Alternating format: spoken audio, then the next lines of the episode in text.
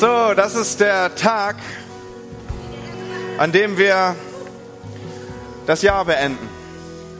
Habt ihr das schon gewusst? Es geht auf Weihnachten zu. Das weiß man nicht erst, seitdem wir bei Aldi und Lidl und wie sie alle heißen, wieder die einschlägigen Kekse auftauchen sehen, sondern wir feiern heute oder wir begehen heute einen Gedenktag, den Totensonntag oder auch den Ewigkeitssonntag. Und äh, Totensonntag heißt ja eigentlich mehr so im, im, im volkstümlichen Sprachgebrauch. Offiziell heißt dieser Tag sogar Gedenktag der Entschlafenen für das Totengedenken. Also schon allein in dieser Formulierung merkt man, das ist wahrscheinlich schon ein älterer Feiertag und tatsächlich, er kommt aus dem Jahr 1816. Dort äh, hat der Friedrich Wilhelm III. im 19. Jahrhundert diesen Feiertag eingeführt aus Anlass und zum Gedenken an die Gefallenen in den Befreiungskriegen gegen Napoleon. Und du denkst, ach so, Napoleon, logisch, gerade gestern noch von ihm gelesen. Ne? So, nein, was ich sagen will, ist, es ist schon eine Weile her. Aber was auffällt in diesen Tagen ist, dass viele dieser kleinen roten Lichter überall verkauft werden. Und du kannst so Grabgestecke kaufen. Und das kommt, weil viele Menschen an diesem Tag tatsächlich derer Menschen gedenken, die verstorben sind. Und äh, auch ich habe zum Anlass genommen, mal so reinzuschauen, wer ist eigentlich im letzten Jahr gestorben in der Gemeinde. Und es waren fünf Personen. Deswegen stehen hier vorne fünf Kerzen. Die Hedwig Laux, mancher mag sie erinnern, Ute Ruschke, Ursula Schwolo für einigen Tagen erst, Leokadia Tim und auch Katharina Pingel. Das sind Menschen, die in diesem Jahr verstorben sind. Und viele erinnern sich daran und gedenken daran, indem sie so eine Kerze anzünden. Und, und denkst du, okay, Pastor, dann darf ich mich also jetzt auf eine gesetzte Predigt einrichten. Äh, du hast schon gut angefangen, indem du ein erstes Stichwort gesetzt hast, Totensonntag. Ich werde schauen, dass ich das emotional überlebe hier und äh, irgendwie gucken, dass ich diesen Gottesdienst rumkriege. Nein, ich, ich will euch ein bisschen erzählen, dass das manchmal ganz komische Wege sind, wie man so als Pastor zu einem Thema kommt. Also das waren so die Gedanken, die ich mir gemacht habe. Ich habe diese Erinnerung aufgenommen, ich habe die vielen Kerzen, die verkauft wurden, gesehen und habe mich daran erinnert, dass viele Menschen ihre Verstorbenen aufsuchen an einem Tag wie diesen. Und dann kamen so, so Schlagworte in meinen Kopf wie Crossing Jordan. Kennt das jemand von euch? Da ist es so eine Fernsehserie, wo auch Leute über den Jordan gegangen sind und jetzt guckt man äh, nachzuspüren, warum sie denn über den Jordan gegangen sind so ist ein bisschen morbide, ja, so, aber tatsächlich verbindet sich mit dieser Begrifflichkeit über den Jordan gehen, dass man von einer Seite auf die andere wechselt. Und äh, so ist das zu einer geflügelten äh, Redensart geworden. Äh, da geht jemand über den Jordan oder so ist das bis heute eine Redensart, die du googeln kannst. Und es spricht davon, dass Menschen gestorben sind und auf die andere Seite hinübergewechselt sind. Und das wiederum habe ich zum Anlass genommen, in Josua 3 die Geschichte nachzulesen, wo es darum geht, dass das Volk Israel über den Jordan setzt. Und so werde ich gleich mit euch eine Textlesung aus Josua 3 machen. Zuvor aber habe ich euch Kakaopulver mitgebracht. Und ich habe eben schon im ersten Gottesdienst erklärt, es ist natürlich Fairtrade Kakao und äh, es hat auch nur Rohrzucker und Kakaoanteile oder Kakaoanteile. Und äh, man muss das umrühren. Und äh, so entsteht ein schmackhaftes Milchmixgetränk. Und äh, am Ende lade ich euch ein, davon zu probieren sogar. Also die Geschmacksnerven der ersten Gottesdienstbesucher waren durchaus positiv überrascht. Und äh, nicht, dass du die Verbindung zum Totensonntag darin entdeckst, dass ich hier irgendwie so Asche zu Asche und Staub zu Staub. Nein, es ist tatsächlich Kakaopulver. Okay? Und äh, er dient mir heute Morgen als Predigtbeispiel. Aber ich lade euch ein, nochmal aufzustehen. Wir wollen zusammen Josua 3 lesen. Seid ihr noch mit mir? Gut. Früh am nächsten Morgen verließen Josua und die Israeliten Shittim und schlugen ihr Lager am Flussufer auf, bevor sie den Jordan überquerten. Drei Tage später gingen die Anführer durch das Lager und gaben den Leuten folgende Anweisung. Wenn ihr die Bundeslade des Herrn eures Gottes, die von den levitischen Priestern getragen wird, seht, dann folgt ihr. So wisst ihr, wohin ihr gehen sollt, der ihr diesen Weg noch nie gegangen seid. Haltet etwa 2000 Ellen Abstand zur Lade. Kommt ihr nicht näher, Danach gebot Josua dem Volk, heiligt euch, denn morgen wird der Herr große Wunder unter euch tun. Zu den Priestern sagte er, nehmt die Bundeslade und zieht vor dem Volk durch den Fluss. Und so nahmen sie die Bundeslade auf und machten sich auf den Weg und zogen vor dem Volk her. Zu Josua sagte der Herr, ab heute will ich dich zu einem bedeutenden Mann in den Augen der Israeliten machen. Alle sollen wissen, dass ich mit dir bin, wie ich mit Mose war. Gib den Priestern, die die Bundeslade tragen, folgende Anweisung. Wenn ihr ans Jordanufer kommt, geht ein paar Schritte in den Fluss hinein und bleibt dort stehen. Josua sagte zu den Israeliten, kommt her und hört, was der Herr, euer Gott, zu euch gesagt hat. Heute wird, werdet ihr erfahren, dass ihr einen lebendigen Gott habt. Er wird die Kananiter, Hittiter, Hiviter, Peresiter, Gegashiter, Amoriter und Jebusiter, rate mal, wie lange ich geübt habe, vor euch hertreiben. Seht, die Bundeslade, die dem Herrn der ganzen Erde gehört, wird euch über den Jordan führen.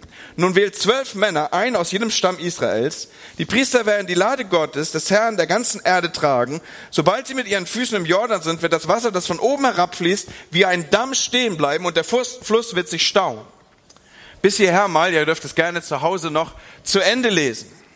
Nun, ich habe ja eben anders und da aufgeblendet, wie ich auf diesen Predigtext gekommen bin. Vom Totensonntag her über den Jordan gehen. Eine Predigt, wo man eigentlich vermuten möge unter der Überschrift über den Jordan gehen, dass es irgendwie um Tod und all diese Dinge geht. Aber rausgekommen, Leute, ist eine Predigt, die dich richtig lebendig machen will. Die dich auf die Stuhlkante rutschen lässt und wo du sagst, jupp, ich gehe raus und ich bin lebendiger als je zuvor. Das ist das Ziel, was ich mit dieser Predigt setze, auch wenn die Überschrift heißt, über den Jordan gehen.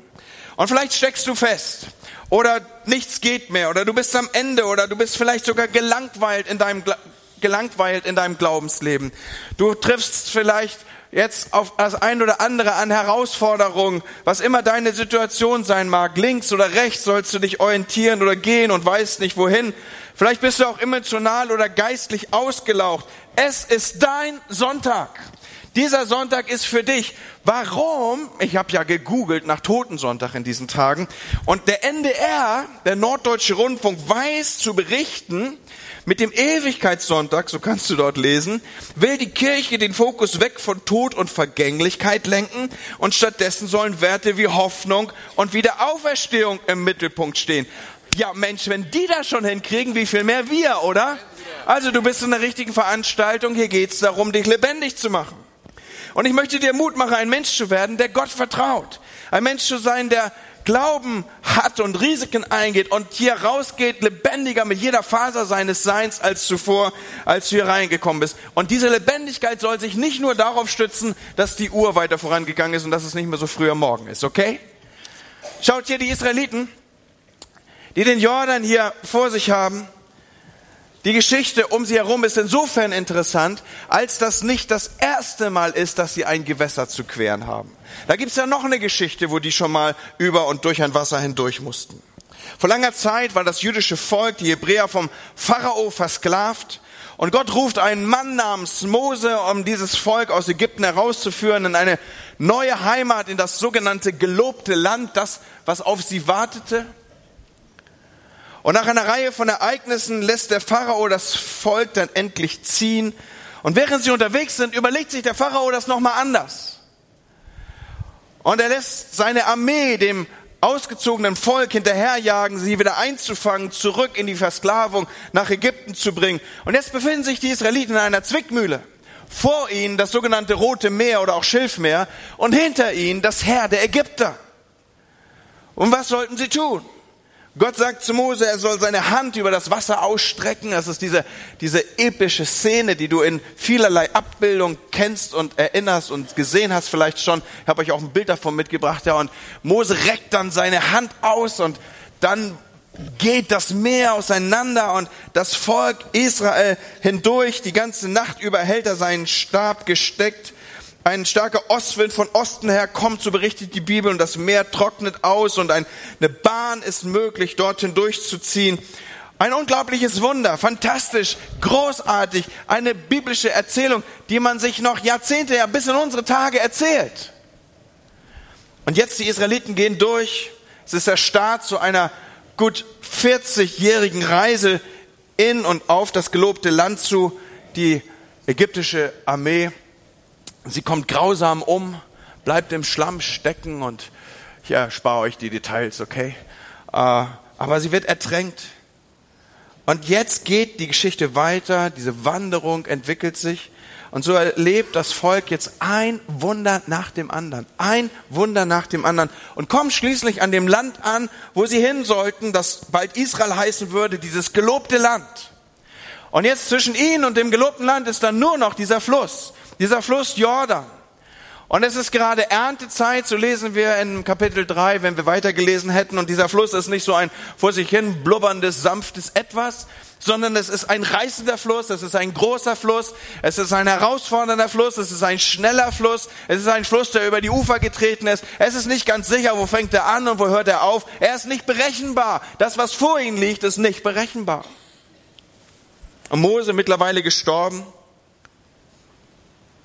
Und jetzt sagt Gott, ich will, dass ihr diesen Fluss überquert. Und das Volk weiß nicht wie. Keine Ahnung. Damals gab es ja noch nicht die Bibel, wo man so zurückblättern konnte, wie war das denn damals und so.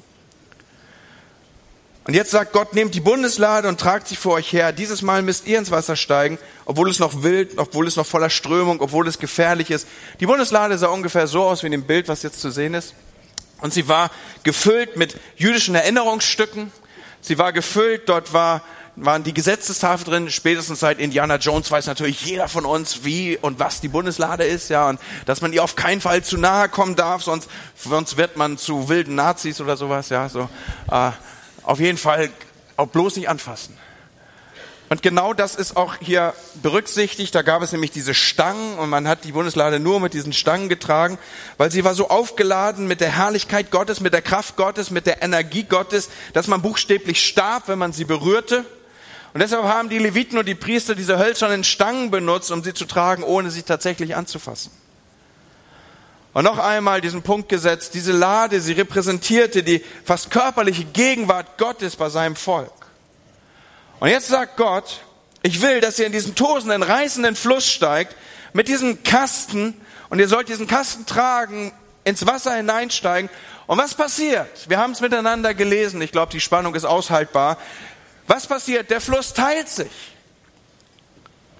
Und jetzt möchte ich diese beiden Geschichten nehmen und diese beiden Berichte von der Teilung des Roten Meeres und von der Teilung des Jordan, um uns etwas mitzugeben.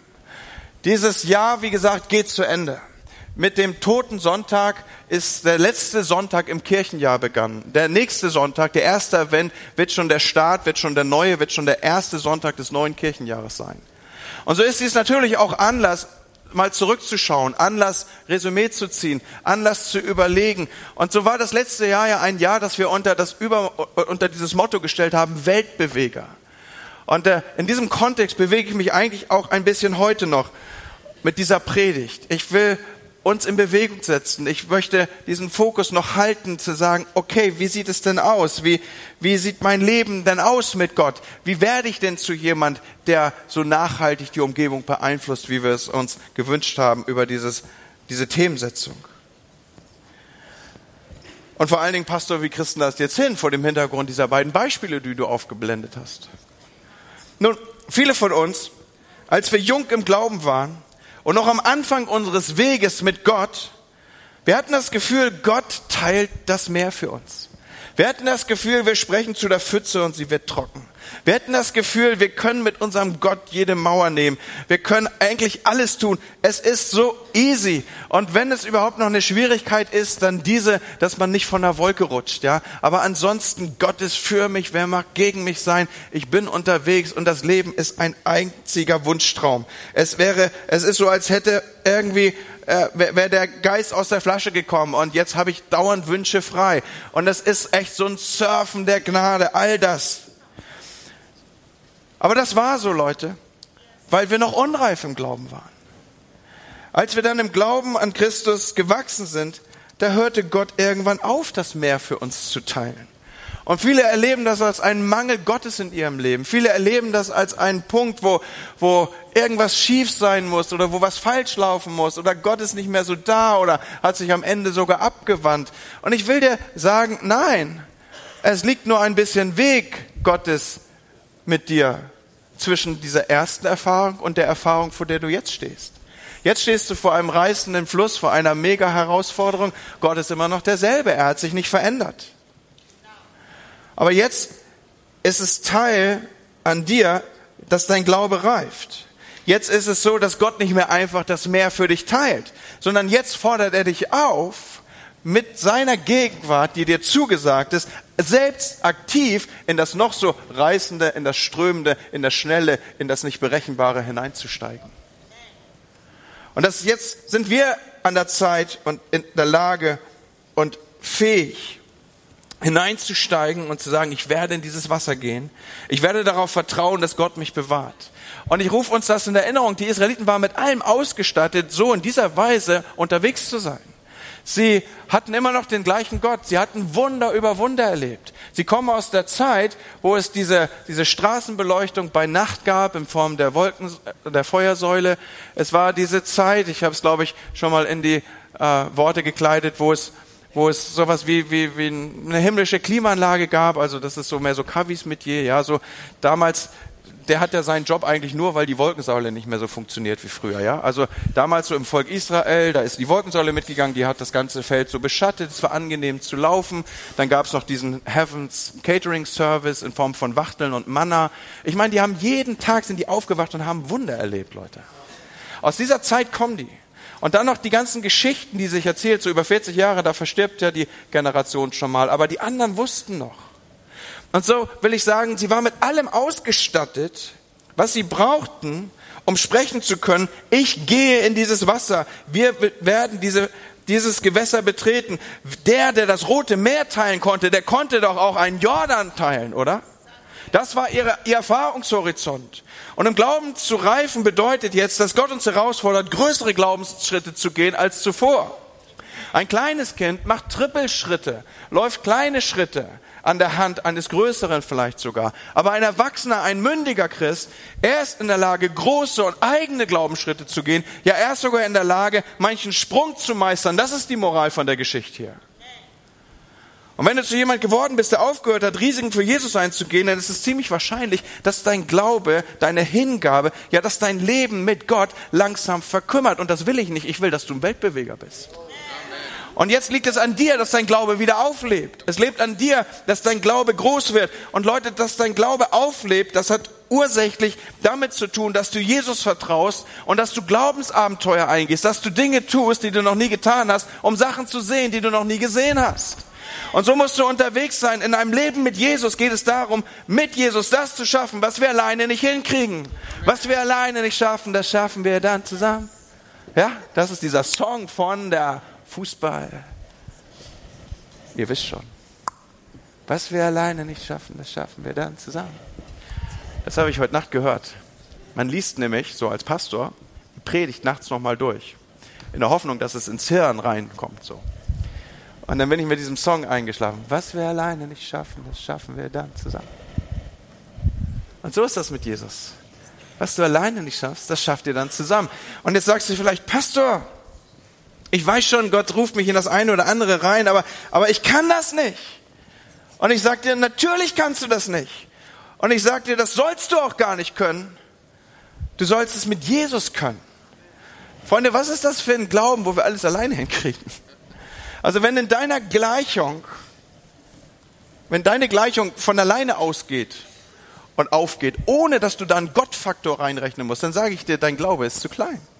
Wenn deine Vision von alleine umsetzbar ist, ohne dass du Gott dafür brauchst, dann sage ich dir, deine Vision ist zu klein. Wenn dein Traum von, von dir alleine umsetzbar ist, dann ist dein Traum zu klein.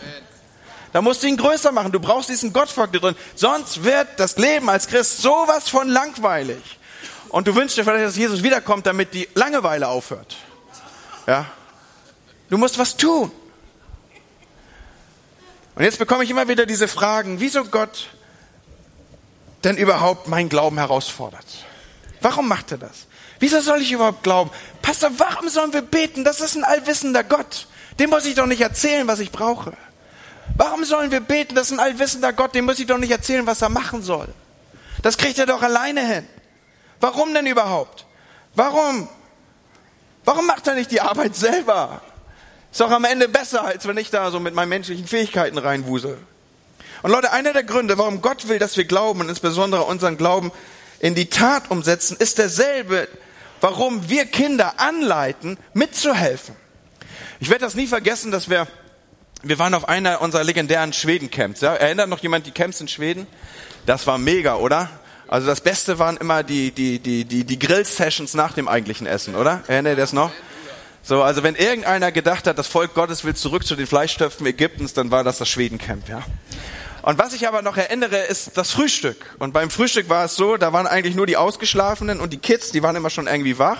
Und die sind raufgekommen in den Speisesaal und dort oben war so Buffet, Buffetmäßig, war so das aufbereitet und unter anderem gab es so ein, zwei, drei, vier, ich weiß nicht wie viele Tische. Da waren Cornflakes und Flipflops und wie die alle heißen in, in, in, in allen Varianten. Und dann hat man sich die in so eine Schüssel getan und hat Milch draufgekippt und dann war der, der, äh, die große Herausforderung des Morgens war, die feinmotorischen Milchfähigkeiten insoweit zusammen zu haben, dass man damit äh, unfallfrei zum Tisch kam. Ja? Und die kleine Celine von Ulf Strobin, die war damals noch so klein, die stand neben mir und ich wollte so, ne, als Papi wollte ich ihr so die Milch eingießen. Und sie hat immer gesagt, nein, alleine, alleine, alleine. Die Kleine war mehrsprachig erzogen, die sprach Finnisch und Englisch und was sie so für Deutsch hielt, aber alleine konnte sie ziemlich klar rüberbringen. Und sie hat immer alleine gesagt, alleine. Und was habe ich gemacht? Ich habe sie alleine gelassen. Ja, ich habe dann sie alleine eingießen lassen und dann hat sie das alleine rübergetragen und natürlich war es grundsätzlich langsamer und natürlich war es grundsätzlich schlechter und natürlich war hinterher eine Menge aufzuwischen, aber eben alleine. Und Freunde, der Hintergrund ist einfach der, warum passiert das? Warum machen wir das? Warum bittet ein Vater seine Tochter beim Autoputzen mitzuhelfen? Warum erklärt eine Mutter ihrem Sohn, wie man grillt? Aus zwei Gründen. Weil das Kind erwachsen wird. Es lernt dabei grundlegend wichtige Fähigkeiten. Und zweitens, was noch viel wichtiger ist, auf diese Weise wächst die Bindung zwischen Eltern und Kindern. Ich bin da relativ viel unterwegs und dann stehe ich manchmal vor diesen, diesen, diesen großen Zeitschriftenläden und da kannst du alles kaufen, also äh, Englisch und Deutsch und ganz viel. Und da habe ich eine Zeitung entdeckt, die heißt Psychologie heute. Die schon mal gesehen? Also wenn du wissen willst, wie du tickst, dann musst du Psychologie heute lesen. Und in Psychologie heute steht drin, dass die Bindungen, die Menschen eingehen, nicht daraus entstehen, wie wir vielleicht oberflächlich denken, durch gemeinsames Aussehen oder Sprache oder soziale Herkunft, sondern dort steht drin, dass die tiefsten Bindungen zwischen Menschen dort entstehen, wo sie etwas gemeinsam tun wo sie was gemeinsam machen. So manch einer ist auf diese Art und Weise seinen Arbeitskollegen in einer tieferen äh, Beziehung näher als seiner eigenen Familie. Oder Menschen, die etwas gemeinsam erarbeiten, etwas gemeinsam durchschwitzen, die sind sich näher als Leute vielleicht aus der eigenen Familie, aus dem eigenen Kontext. Wir kommen ja gerade aus dieser Zeit, wo wir eine großartige Stepcon hinter uns haben und da darf man sich ja schon mal die Frage stellen, auf welcher Seite war der Segen eigentlich größer? Auf, den, auf der Seite der Teilnehmer oder auf der Seite derer, die miteinander angepackt haben, die miteinander geschwitzt haben? Und nein, das ist gar keine Frage. Ich weiß, wo der Segen größer war. Auf der Seite der Mitarbeiter. Und das macht etwas. Fragt man die Leute aus, aus, die mit in Malawi waren oder so, was das mit ihrem Leben gemacht hat. Die sind sich nah, wie, wie, wie man vielleicht dem eigenen Bruder nicht ist. So Bindung entsteht, da wo wir gemeinsam arbeiten. Und die stärkste Bindung entsteht zu den Kindern, da wo wir gemeinsam etwas tun. Als ich da so niederschrieb, da erinnerte er mich an diese gemeinsame Zeiten mit meinem Daddy. Und äh, das war cool, ja. Wir sind jeden Samstagmorgen zusammen Autowaschen gefahren. Und ich war hochspezialisiert, mit alten Zahnbürsten Felgen sauber zu machen. Und äh, all diese Dinge, so in, in, schon in früher Kindheit war mir diese hohe Gabe gegeben, ja. Und äh, aber das, der, der Höhepunkt dieses gemeinsamen morgendlichen Autowaschens war, dass wir gemeinsam das sogenannte Hasenbrot miteinander teilten. Weiß noch irgendjemand von meinem jungen Publikum hier, was das Hasenbrot ist? Ja, ja, Hans Hermann, du bist, dass du das weißt, das war klar.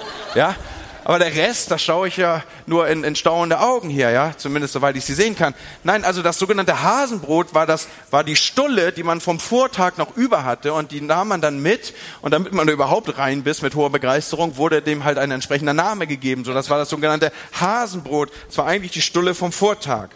Und es war das höchste der Gefühle, wenn ich mit meinem Papa nach erfolgreichem Felgenwaschen das Hasenbrot teilen konnte. Das war großartig. Und so diese Bindung, ihr merkt es, sie wirkt bis heute. Und so schafft Gott über diese Herausforderung, die er in unser Leben stellt, Bindung zu uns. Er entwickelt uns. Er möchte, dass wir in unserem Glauben Mittäter, Mitarbeiter, Mitschaffende Gottes werden. Natürlich kann Gott das alleine besser. Wie hat Johannes Harte gesagt, du bist ein Luxusprodukt Gottes. Er, er braucht dich nicht, aber er will dich. Und jetzt geh mal deinen geistlichen Kleiderschrank durch und schau dir mal an, wie viele Sachen da drin hängen, die du nicht brauchtest, aber doch wolltest. So, auf dieser Gott will dich. Ist das nicht großartig? Das ist doch Hammer. Und so wie wir als Eltern, wir, wir als Papa, natürlich kann ich als Papa das schneller und zügiger, aber weil wir die Kinder lieben, ist es eben so, dass sie daraus lernen und die Bindung zwischen Eltern und Kind wird gestärkt. Und so möchte ich dir Folgendes sagen an diesem Morgen. Der Glaube und dein Glaube ist so lange bedeutungslos, wie er untätig ist. Der Glaube hat keine Bedeutung, wenn keine Handlung damit verbunden ist. In Hebräerbrief lesen wir davon, dass der Glaube eine Substanz ist. Im Epheserbrief steht, dass er eine Gabe ist. So wir sind ausgestattet damit. Oder anders gesagt, jeder hat Glauben, aber nicht jeder hat einen Glauben, der was bedeutet. Der einzige Glaube, der Bedeutung hat, ist nicht der Glaube, den man hat, sondern der Glaube, der eingesetzt und der umgesetzt wird. Anders gesagt, Glaube macht nur dann Sinn, wenn er sich in irgendeiner Handlung ausdrückt.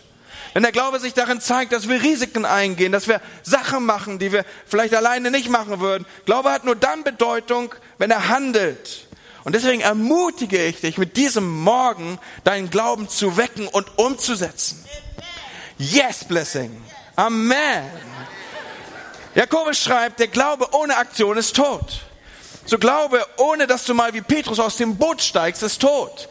Glaube, dass du mal wieder alle Vernunft auf der anderen Seite das Netz nochmal rauswirfst, ist tot. Glaube, der nicht ab und zu mal sagt, steh auf und geh, ist tot. Ohne Werke, ohne Taten ist dein Glaube tot. Und vielleicht sagst du, hey, ich habe eine Menge Glauben, Pastor. Ich glaube an die Dreieinigkeit, ich glaube an Vater, Sohn, Heiliger Geist, ich, ich glaube an Unfehlbarkeit und, und Allgegenwart und Unveränderbarkeit. Ich glaube sogar an die Bibel. Dann sage ich dir, ja und? Die Teufel glauben auch. Aber solange du glaubst und es hat keinen Einfluss auf dein Verhalten, ist er bedeutungslos und ohne Aktion ist er tot. Oder umgekehrt kann man auch sagen, Glaube mit Aktion ist lebendig.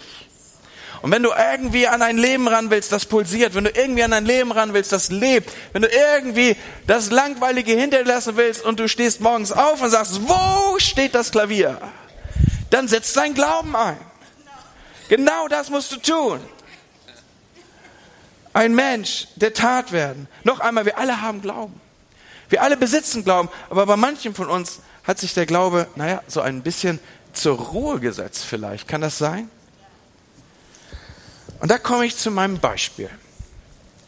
Weil Glaube ist nämlich wie Kakaomilch. Hast du das gewusst? Also jetzt wird es richtig tief hier im Gottesdienst. Glaube ist wie Kakaomilch. Du hast vielleicht dir ein schönes Milchmixgetränk gemacht, du hast Kakao eingerührt und dann ruft deine Mama an. Also die längsten Telefonate, die ich führe, die führe ich mit meiner Mutter. Kennt ihr so Mama-Gespräche? Die sind cool. Also Mamas und Papas sind sowieso cool und wir sollen, damit wir ganz lange leben, ehren wir unsere Eltern. Das ist eine Hammersache. Aber wenn meine Mama anruft, das ist so spannend, Leute. Sie war Sonntag im Gottesdienst. Und am Dienstag ruft sie mich an und sagt, und Kind, was gibt's Neues in der Kirche? Und ich sage, Mama, es war Montag dazwischen. Was soll es Neues geben? Du warst Sonntag da. Aber so, so fangen Gespräche mit Mamas an. Ne? Und dann gehen die auf vielerlei Wege und Pfade. Die Gespräche mit Mamas sind so, dass man auch schon mal laut stellen kann und ein paar Sachen dabei erledigen kann. Und irgendwann kommst du zurück und aus deinem Milchmixgetränk ist gar kein Kakao mehr, weil das hat sich abgesetzt. Ich glaube, ich habe zu gute Qualität gekauft, ja. Aber ihr könnt euch das vorstellen, hier unten ist es dunkler als da oben. Und das kommt, weil wenn Glaube nicht in Bewegung ist, dann setzt er sich ab. Und von Zeit zu Zeit müssen wir unseren Glauben, hier ist nur Rohrzucker drin und 27-prozentiges Kakaopulver, also wer nachher mal was richtig Gutes probieren will, der darf gerne zu mir kommen. Der Glaube von uns muss von Zeit zu Zeit aufgerührt werden. Ein Glaube, der nicht aufgerührt ist, der ist am Ende, das ist am Ende kein Kakao mehr. Versteht ihr, was ich meine? Und so fragst du dich vielleicht, Pastor, wie mache ich denn das? Und dann habe ich einen Mega-Tipp für dich. Eine erste und beste Art, den Glauben aufzurühren, ist sich zu erinnern, Leute. Sich zu erinnern. Man könnte dieses Erinnern auch in einen Begriff packen, den wir versuchen in unserer Kirche mehr und mehr zu kultivieren. Und zwar in dem Begriff die Kultur einer guten Geschichte. Die Kultur einer guten Geschichte, die Erinnerung daran, was Gott schon mal getan hat. Und im Moment versuchen wir als Leiter die Angewohnheit zu entwickeln, in jedem Arbeitsbereich, in jedem Arbeitskreis der Gemeinde, dass wir dort die Kultur einer guten Geschichte aufrichten. Und so, wenn wir zusammenkommen, dann berichten wir davon, was Gott Großes getan hat, was Gott gewirkt hat. Und gerade diese Woche, diesen Freitag, wir saßen im Leiterfrühstück zusammen, da war noch mal ein Haufen guter Geschichten mit am Tisch. Und an eine Geschichte wurde erinnert, nämlich, dass Gott jemand ein Auto geschenkt hat. Da ist gebetet und geglaubt worden für ein Auto und Gott schenkt ein Auto. Hallo, hier 2016, heute, sowas geht's heute. Das ist nicht irgendwie Apostelgeschichte 29 oder sowas, sondern das ist, das gibt's. Und ein anderer erzählt von der anderen Seite des Tisches, so ganz locker, so nüchtern, man musste genau hinhören, was erzählt er da eigentlich gerade? Sagt er, ich habe ein Versorgungswunder erlebt. Dann mache ich die Tür auf und vor mir natürlich da ein anonymer Umschlag und ich mache diesen Umschlag auf und 4000 Euro sind da drin. Hallo? Das ist, das ist, das ist wie Nikolaus ganz modern. Das ist doch mega, oder? Oder eine andere Geschichte, ich anonymisiere sie ein bisschen, um auch Persönlichkeiten zu schützen, aber gerade die Woche passiert oder letzte Woche passiert, ich lese es vor, das erste Jahr putzte sie vor sich hin. Und seit ein paar Monaten entwickeln sich tiefere Gespräche. Inzwischen ist sie von Reiki nicht mehr so angetan und kommt sogar mit in den Gottesdienst. Schließlich will sie von Reiki nichts mehr wissen. Vor drei Wochen erkrankt sie heftig am pfeiferschen Drüsenfieber. Und dann kommt der Gedanke, in die Heilungsräume zu fahren. Und jetzt kommt's dicke. Sie hat ihre Bekehrung festgemacht. Sie wurde frei von aller dämonischen Besetzung, die sie sich mit Reiki eingefangen hatte. Sie ist geheilt vom pfeiferschen Drüsenfieber. Und erst einige Tage später stellt sie fest, dass auch ihre Nachtblindheit geheilt ist. Ja, wie geil ist das denn? Das sind gute Geschichten, Leute. Großartige Geschichten. Die Kultur einer guten Geschichte, so, wenn der Jordan sich vor dir aufbaut, wenn das Ufer nicht sichtbar ist, wenn es über die Ufer getreten ist, wenn du nicht weißt, was ist schon Wasser, was ist noch fester Boden. Bevor sie in den Jordan steigen, erinnern sie sich, dass Gott das Rote Meer geteilt hat. Erinnern Sie sich, wir dienen einem Gott, der das Rote Meer geteilt hat. Derselbe Gott, der das Rote Meer geteilt hat, ist in der Lage, den Jordan hier zu teilen. Und ich sagte, derselbe Gott, der den Jordan geteilt hat, ist in der Lage, auch dein Jordan zu teilen. Das, was sich vor dir aufbaut. Das, was da als Großes, als nicht Sichtbares, als, als, als so tricky, was immer du da vor dir hast. Er ist in der Lage, mit dir zu sein. Und wenn immer wir in die Geschichten hineinschauen im Alten Testament, dann ist das doch nichts anderes, als dass dort die großen Taten Gottes berichtet werden. Und zwar bevor man in die nächste Glaubenstat geht, bevor man das tut. Und das rührt Glauben auf, das ist nichts anderes. Und vielleicht sitzt du in diesem Gottesdienst und denkst, Mann, coole Stories, aber nicht meine Geschichten. Vielleicht hast du noch gar keine eigene Geschichte mit Gott hey, dann, dann nimm die Geschichte eines gläubigen Menschen, der hat Geschichten, ich sag's dir. Und nimm seine Erlebnisse, nimm seine Erfahrungen. Ich, ich nehme einfach mal und erfinde hier Namen und sag, Gott, der da, die da oder Elke oder wer auch immer, erinnert sich daran, was du in ihrem Leben getan hast. Und ich will dasselbe in meinem Leben sehen. Und während du das aussprichst, rührst du deinen Glauben auf. Und du rührst einen Glauben auf und dann handelst du im Glauben und machst Schritte auf Gott zu. So, wenn du nicht im Glauben handelst, ist dein Glaube bedeutungslos. Glaube zählt nur, wenn er in die Tat umgesetzt ist. Und deshalb bitte ich dich heute, wenn du das Gefühl hast, dass du feststeckst oder unbeweglich, zerbrochen bist, wenn du verdorrt bist, wenn das Christsein boring, wenn es langweilig ist, dann steig ins Wasser. Steig in den Jordan und seh, wie Gott den Fluss für dich teilt. Spür, wie dein Herz wieder zu Leben kommt. Wag was mit Gott. Und einige werden vielleicht etwas wagen und sie werden scheitern. Aber ich sag dir, selbst wenn du das Risiko eingehst und das erhoffte Ergebnis stellt sich nicht ein, du bist lebendiger, als wenn du gar nichts tun würdest. Und darum geht es doch. Manche Leute sind lebendig tot. Und ich will, dass mit jeder Faser Leben von mir ausgeht. Die meisten, die ein Risiko eingegangen sind und gescheitert sind, sagen, weißt du, ich habe dadurch meine Angst besiegt. Etwas Neues kam in mein Leben. Das nächste Mal, wenn es das gilt, etwas zu wagen, dann ist es mir leichter gefallen. Risiken zu wagen zerstört Furcht. So rühr deinen Glauben auf und fang an. Einige sind vielleicht hier, die sehen sich danach, ein neuer Mensch zu werden. Keiner weiß von deinem geheimen Doppelleben. Fang heute an. Geh einen Schritt.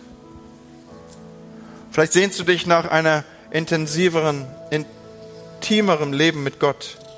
Aber du bist so beschäftigt.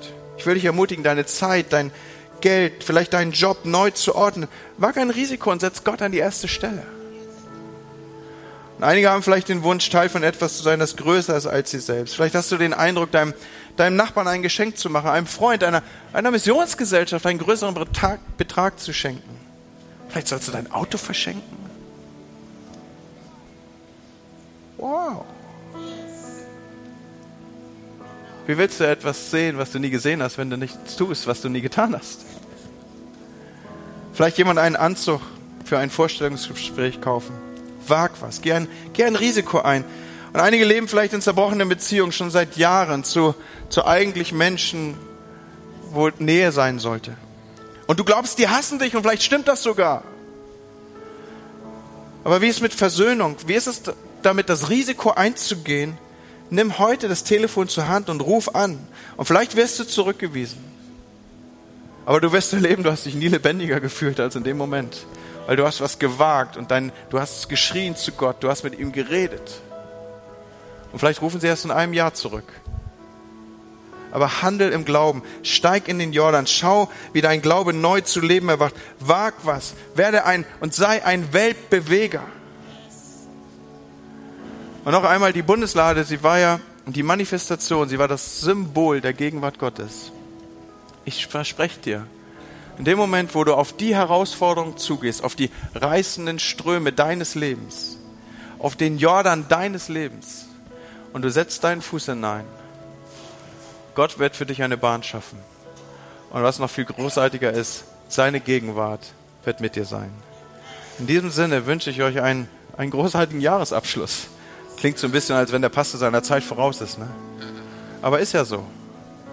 Und ich wünsche euch, dass dieses Motto, was über unserem Jahr stand, Weltbeweger, dass es sich weit über dieses Jahr hinaus bewegst und dass du deine Umwelt, deine, deine Umgebung gestaltest und dass du die Ströme trockenlegst und dass du die Wege bahnst, die Gott für dich hat.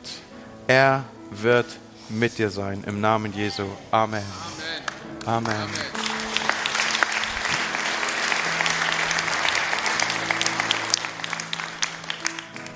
Und Herr, hier sind wir vor dir. Und wir brauchen dich, Herr. Ich brauche dich, haben wir gesungen. Ich brauche dich, Herr. Und danke, dass du dich nicht lange bitten lässt, sondern dass du da bist. Und ich möchte reinfragen in unsere Mitte. Ist jemand hier, der sagt, ich, ich brauche diesen Gott, weil ich habe gar keine Beziehung zu ihm? Er ist nicht wirklich der Herr meines Lebens. Vielleicht ist deine Herausforderung dieses Morgens, dass du einen Schritt gehst, den du so noch nie gegangen bist. Nämlich die Verantwortung für dein eigenes Leben insofern abzugeben, als dass du sagst, ich bitte jemand mit einer weiteren Perspektive in mein Leben. Ich bitte jemand, der besser weiß als ich in mein Leben, wie das Leben zu führen ist. Ich übergebe mein Leben an Gott. Das geht einher mit einer Kapitulation, dass man nicht mehr sich selber leben will. Das geht einher mit einer Kapitulation, dass man erkennt, ich bin schuldig, ich brauche ich brauch Vergebung meiner Schuld, wenn ich in die Nähe dieses Gottes treten möchte. Aber vielleicht ist das, was ich hier gerade sage, etwas, was gerade an deinem Herzen wirkt, weil Gott an deinem Herzen wirkt. Es ist der Heilige Geist, der hier am Arbeiten ist. Ist, hier, ist jemand in unserer Mitte, dann musst du mir deine Hand ganz hoch zeigen. Ist jemand hier, der sagt, das ist der Moment, wo ich an diesem letzten Tag im Kirchenjahr etwas Entscheidendes festmache. Ich werde mein Leben diesem Gott anvertrauen. Ist jemand hier, der das sagt, das möchte ich tun? Dann zeig mir jetzt deine Hand. Das ist eine ganz offene Kiste hier. Jeder darf das sehen, weil es ist eine großartige Sache, was du tun wirst. Ist jemand hier, der sagt, das ist mein Morgen, genau das will ich tun? Dann zeig mir gut deine Hand, dass ich sie sehe. Ist da jemand? Glaube nicht.